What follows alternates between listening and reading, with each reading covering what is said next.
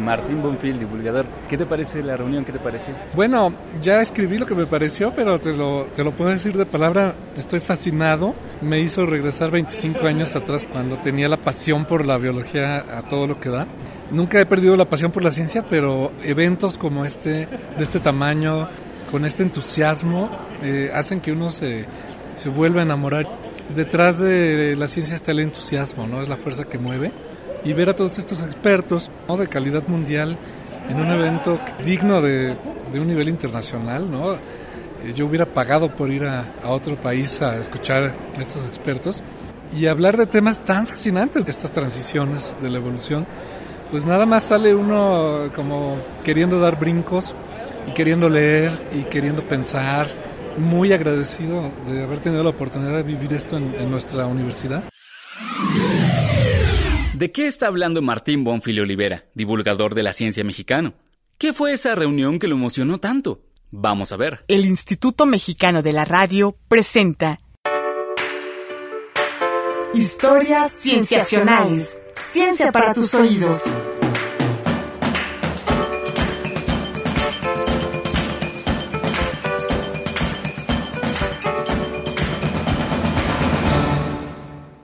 Bienvenidos a Historias Cienciacionales. Mi nombre es Víctor Hernández y al igual que Martín Bonfil, todavía me encuentro emocionado. En los últimos días del mes de marzo, el equipo de Historias Cienciacionales estuvo presente en un evento donde una veintena de científicos de diversos países del mundo, expertos en biología evolutiva, se reunieron en México a exponer los avances en sus investigaciones e ideas. La reunión llevaba como eje conductor las ideas de un libro ahora considerado un clásico del campo, que lleva por título The Major Transitions in Evolution, o Las más grandes transiciones de la evolución. Escrito por los biólogos John Maynard Smith y Ernst Schatzmary en 1995, el libro trata de aquellos momentos en la historia de la vida en que hubo saltos cualitativos, grandes transiciones. Por ejemplo, el origen de la vida, el origen de las células eucariontes, el del sexo, el de los organismos multicelulares, el de las sociedades e incluso el origen del lenguaje.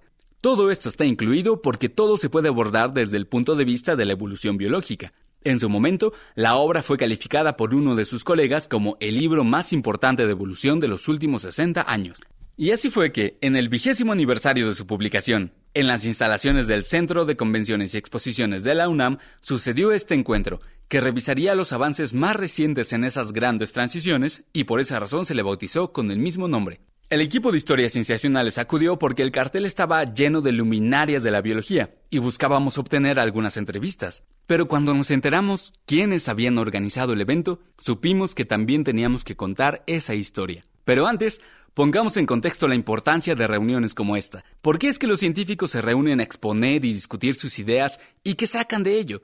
¿Cómo fue que comenzaron a hacerlo? Para responderlo, vamos a una de nuestras secciones. Momentos en la ciencia.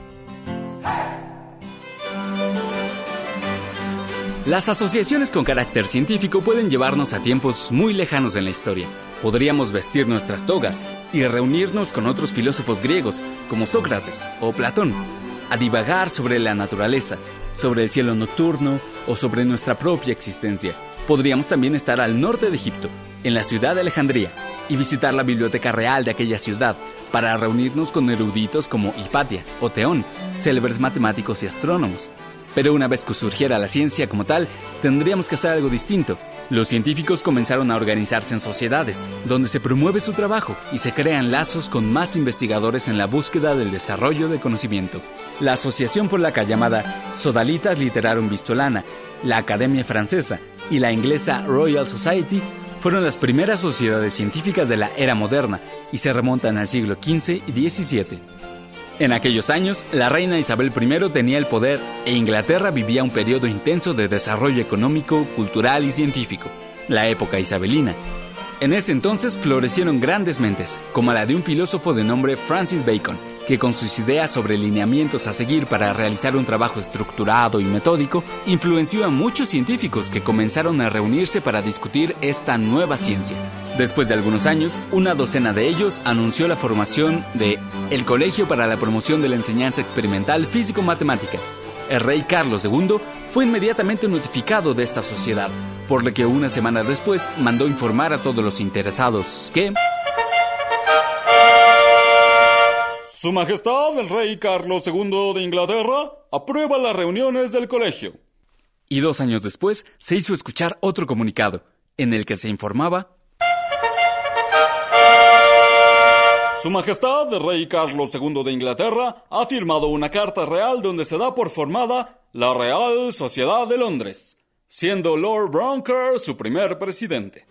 Desde entonces y hasta ahora, por la Royal Society han pasado probablemente los más grandes nombres de personas de ciencia, y ser un miembro de esta es el reconocimiento más importante de la comunidad científica, solo detrás del premio Nobel. Sir Isaac Newton o Ernest Rutherford presidieron la sociedad, y entre sus miembros podemos mencionar a Albert Einstein, Richard Feynman, Dorothy Hodgkin o Rita Levi Montalcini, todos ellos galardonados con un Nobel.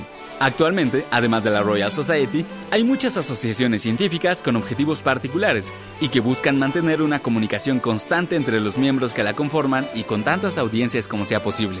Más importante aún, es que además de estos esfuerzos institucionales, las diferentes comunidades académicas del mundo, tanto científicas como artísticas, buscan realizar reuniones periódicas con el objetivo de formar y mantener enlaces que mantengan informados a los miembros que las conforman sobre las nuevas propuestas para conservar conceptos básicos y acuerdos de su área de estudio o para debatir proposiciones nuevas.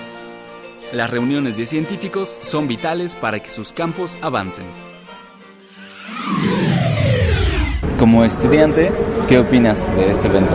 La importancia de estos eventos radica sobre todo en la capacidad que le dan a los estudiantes para poder tener una conexión directa con los investigadores para poder crear lazos y buscar oportunidades de hacer investigación conjunta, de manifestar sus dudas, que son cosas que a pesar de que tengas la información en línea, no las puedes tener tan directo como en este tipo de eventos. ¿Tú eres estudiante de posgrado? O ya De posgrado. Ajá. ¿Qué opinas de esta reunión, de este evento? Me pareció que fue en un momento increíble en la ciencia en general, porque justo están surgiendo nuevos conceptos muy emocionantes. Me pareció que hubo un conjunto de gente de, distintas disciplinas y eso siempre va a ser enriquecedor. Y que se dio una plática padrísima entre ellos y con los otros estudiantes y los demás. En esta reunión participaron 19 expertos de México, Estados Unidos, Italia, España, Portugal, Inglaterra, Francia, Hungría e Israel. Entre ellos estaba uno de los autores originales del libro Las grandes transiciones de la evolución, Erich Shadmary. Dejemos que él nos diga sus impresiones y que nos cuente quién organizó este evento. Doctor, what do you think of this Doctor, meeting? What were your ¿qué pensó de esta plática? ¿Cuáles fueron sus impresiones? Creo que hay dos cosas importantes que mencionar. Uno es que muestra lo vivo que está el tema, lo cual me da un enorme gusto. Pero creo que es igual de importante que tantos estudiantes estén tan entusiasmados por esto. Eso es incluso más importante que lo que los ponentes piensan. Los ponentes son prácticamente el pasado y los estudiantes son definitivamente el futuro. ¿Y qué piensa del hecho de que haya sido organizado sobre todo por estudiantes? No, creo que es maravilloso. Creo que hicieron un gran trabajo. Lo disfruté totalmente. Estuvo muy bien hecho. Y es una de las mejores reuniones en las que he estado últimamente. Great, thank you very much. Thank you. Reuniones científicas ocurren todo el tiempo en todo el mundo. Normalmente es un producto de un esfuerzo de una sociedad científica en particular, que quiera revisar el estado del conocimiento de su campo. Sin embargo, la reunión sobre las más grandes transiciones en la evolución no fue idea de una sociedad de científicos renombrados, sino de dos jóvenes estudiantes de ciencia. ¿Y el hecho de que haya sido principalmente organizado por estudiantes? No, bueno, eso sí me parece ya una locura. yo no entiendo cómo se atrevieron a intentar esto y cómo lo lograron y, y cómo todo salió tan perfecto. Digo, salvo detallitos sin importancia pero tuvimos una premio Nobel, tuvimos autores de libros que se leen en todo el mundo, pensadores, eh, personajes mexicanos también. Entonces, e, esa es la muestra de que se pueden hacer cosas muy grandes en ciencia y que sirven para mucho. Yo creo que mucha gente se va a acordar de este evento en décadas por venir, sobre todo jóvenes estudiantes de ciencia que, que van a reforzar su vocación y que van a abrirse quizá a otros campos. Yo creo que cosas como esta eh, ocurren pocas veces en la vida. Entonces, de veras, fue magnífico. Berenice Jiménez Marín y Juan Escalona Meléndez, ambos estudiantes del Centro de Ciencias Genómicas de la UNAM, fueron los principales responsables de que durante tres días en la Ciudad de México se discutieran algunos de los temas más importantes de la biología evolutiva. Fueron los responsables de que se suscitaran discusiones que podrían generar nuevos caminos para los diferentes campos de investigación que se mencionaron, responsables de emocionar a cientos de estudiantes y decenas de investigadores, no solo de su universidad, sino de diversas partes del país e incluso de otros países. ¿Cómo fue que se les ocurrió hacer esto? ¿Y cómo lo lograron? Nos lo contarán después del corte. Vamos a un corte y regresamos. Tú escuchas historias cienciacionales. Ciencia para tus oídos. Ciencia para tus oídos.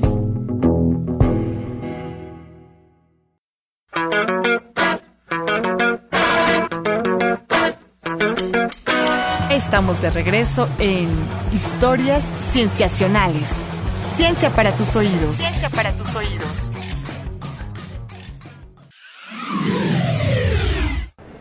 Jordi? Yes. Ajá. So, where do you come from? ¿De dónde From vienes? Holland. From Holland. Holanda. Why, why you are here? ¿Por qué estás aquí? Well, because it's a pretty amazing Porque es una conferencia asombrosa, diría yo. great list of names Una gran lista de nombres. so Por eso estoy aquí. And what did you think? ¿Y qué piensas? ¿Estás satisfecho? event? Are you satisfied? Estoy súper I'm super satisfecho. satisfied. Creo que fue think Estudiantes de posgrado, ex estudiantes. Ex estudiantes. Algo así, sí, bueno, ¿qué, básicamente. ¿qué opinan de esta reunión?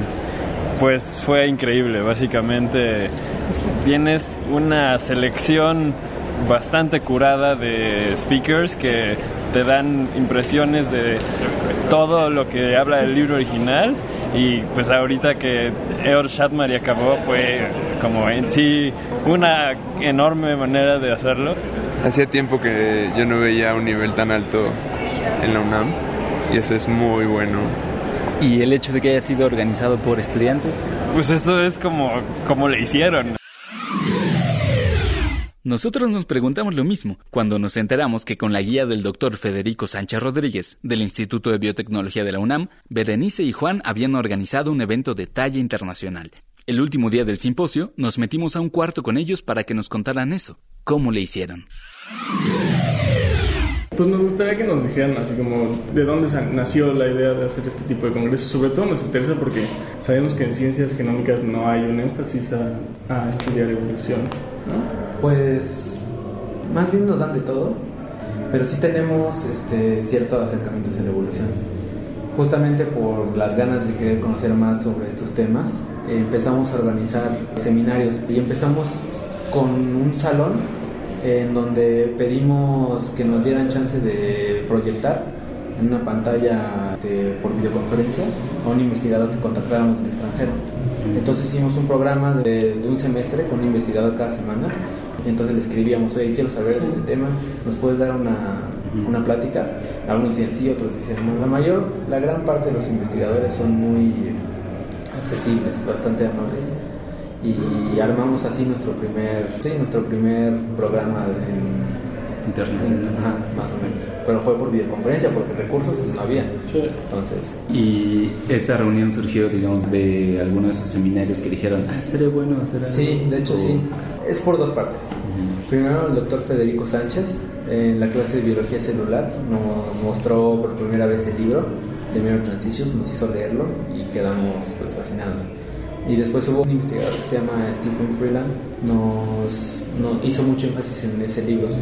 Y fue cuando pues Federico, Berenice y, y yo, este, mm, que nos llamaba a los tres mucho el tema sobre orígenes de la multicelularidad, decidimos invitar primero a Iñaki Ruiz. Iñaki Ruiz fue el primero, el primero en ser invitado. Y como iba a ser inicialmente un curso de multicelularidad y corto, pensábamos que si tendríamos a alguien más general sobre los temas de las grandes transiciones, que supiera, que pudiera poner en contexto eh, la multicelularidad de las grandes transiciones, sería bueno. Y pues quien escribió el libro, bueno, desgraciadamente John Maynard Smith ya falleció, pero Eros Mari sigue aquí, y, este, y le escribimos, le escribimos y contestó muy favorablemente, nos dijo, pues sí, sí voy, nada más hay que arreglar las fechas, en ese entonces todavía las fechas, y pues llegamos al 20, del 23 al 25 de marzo, junto con ellos. Ya, entonces fueron primero ellos dos, pero ya lo habían pensado como una reunión muy grande, no, solo como... No, no, no. No, era un cursito pequeño para la licenciatura en ciencias genómicas. Y Ursh solo era para poner en contexto el tema ya mucho más enfocado de Iñaki. Sin embargo, pues leyendo un poquito más, um, ya ven que la multicelularidad es algo que se ha inventado muchas veces. Entonces era bueno, pero que hay de multicelularidad vegetal, hay que invitar a alguien más.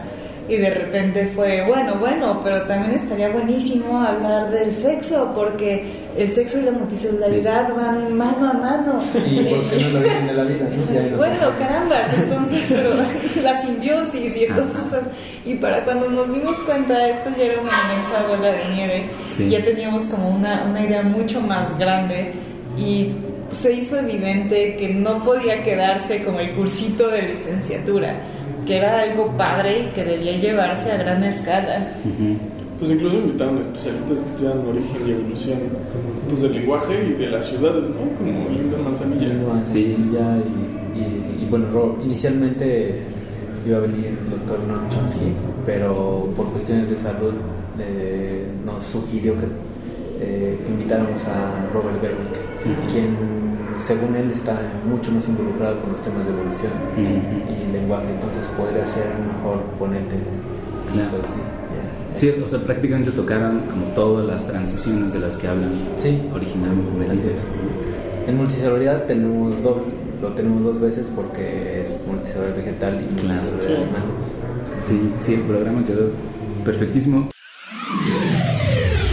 En nuestras emisiones venideras revisaremos algunos de esos temas, de la boca de los investigadores que vinieron a la reunión, pero mientras tanto dejemos que Berenice y Juan terminen de contarnos la historia de cómo trajeron a los investigadores. Ya Juan nos dijo que suelen ser accesibles, pero cuando tienes un premio Nobel en tu currículum, como la bioquímica israelí Ada Jonat, podrías darte el lujo de no ser tan accesible. Y hablando de accesibilidad, ¿eso incluye a Ada por ejemplo? Sí, cuando le escribimos un correo como un sábado en la noche y el domingo en la mañana dijo felizmente yo voy a, pararme ahí con ustedes.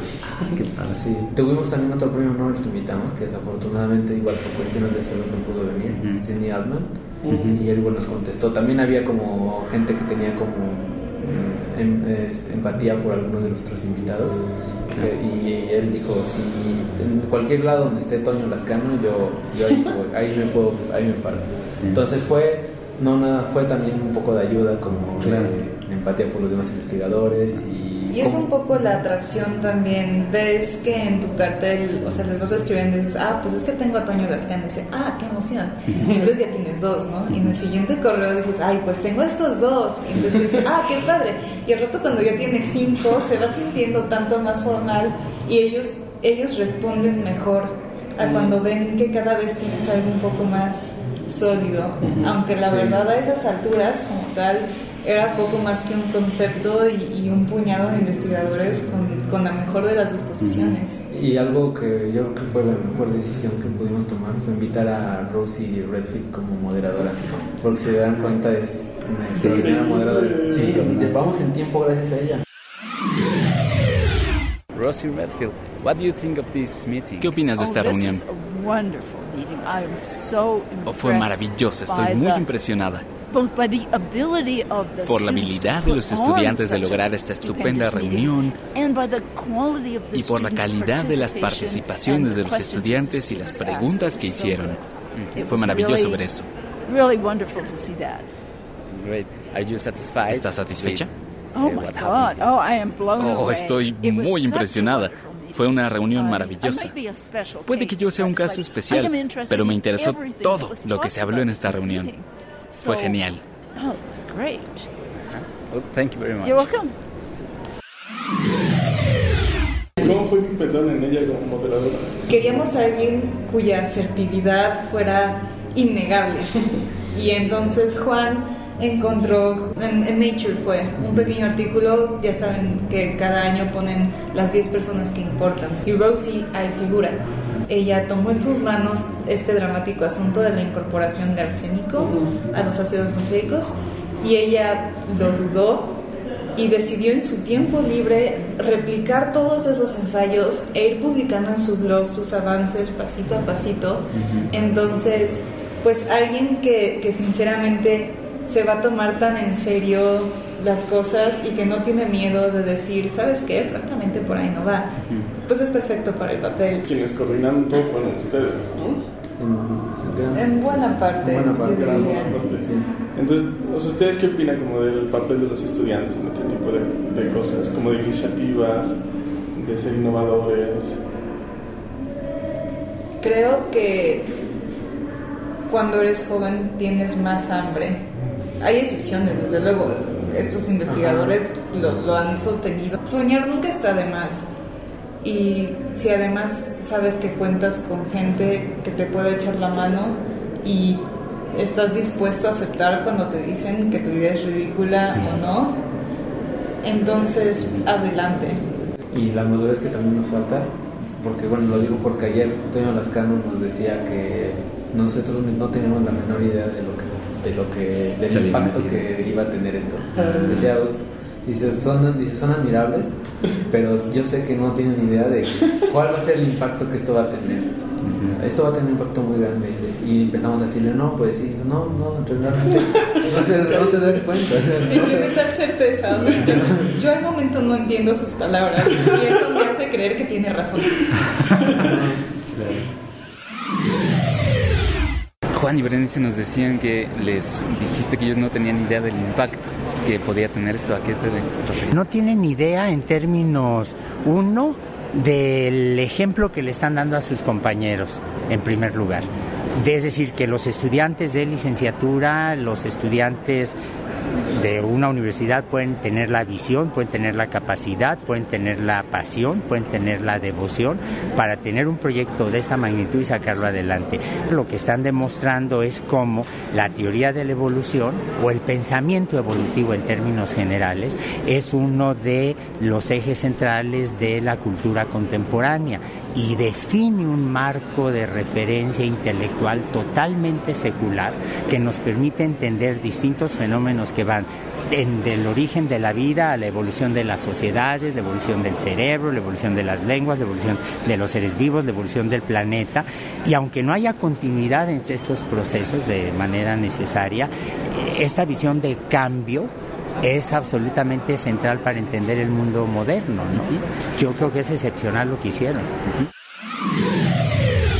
Muchas de esas evoluciones las trataremos en los siguientes programas. Por ahora, esta emisión ha terminado. Les agradecemos infinitamente a Berenice y Juan por habernos permitido cubrir la reunión y por haberse sentado con nosotros a platicar. También a todos los entrevistados que aparecieron en este programa. Agradecemos a Zenia Almazán por habernos ayudado durante las entrevistas. Si quieren saber más de nuestro trabajo, enterarse de qué pasó en esta reunión, hacernos alguna pregunta, comentario, duda o sugerencia, pueden buscarnos en nuestras redes sociales, en Facebook, Tumblr y WordPress como Historias Cienciacionales, en Twitter como arroba cienciacionales y en correo como historiascienciacionales arroba gmail.com. Participaron en la realización de este programa Marcela Montiel en la producción y edición, Carolina Durán en edición y diseño de audio, Roberto Portillo en grabación y edición y Manuel Compatidla en los controles técnicos. Nos vemos la siguiente semana para más historias cienciacionales. Hasta pronto. El Instituto Mexicano de la Radio presentó